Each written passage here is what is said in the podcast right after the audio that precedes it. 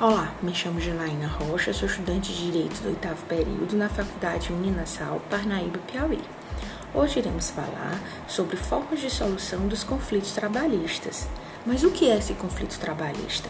O conflito trabalhista é a divergência de interesse, que pode ser dividido em individual e coletivo. Temos também as controvérsias, que é quando o conflito é encaminhado para ser solucionado por mecanismos diversos, como, por exemplo, a negociação coletiva, a mediação e a arbitragem. E o que é dissídio? Dissídio são ações ajuizadas no tribunal para solucionar conflitos entre as partes coletivas que compõem uma relação de trabalho. Nós, existem três formas de solução de conflito autodefesa, autocomposição e heterocomposição. A autodefesa é quando a própria parte precede a defesa de seu interesse. Em regra, a autodefesa ela não é admitida. Nós temos três exceções, que é a legítima defesa, a greve e o lockdown, que pode ser utilizado.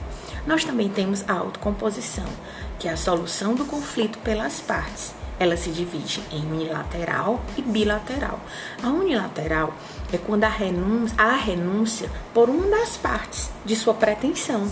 No caso da bilateral, não. É quando há a concessão mútua, quando as, os dois interessados, as duas partes, é, têm essas as concessões aceitas. No caso da autocomposição, ela também tem uma outra divisão que a gente chama de mediação e conciliação. A mediação é quando um terceiro imparcial aproxima as partes com o objetivo deles chegarem a uma solução daquele conflito. Não tem uma interferência direta da mediação. Ele vai só intermediar a conversa entre as partes.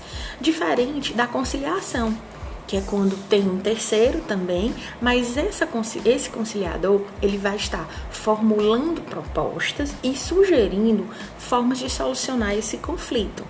Nós também temos, além da autodefesa, da autocomposição, nós também temos a heterocomposição, que é a solução de, também do conflito por um terceiro.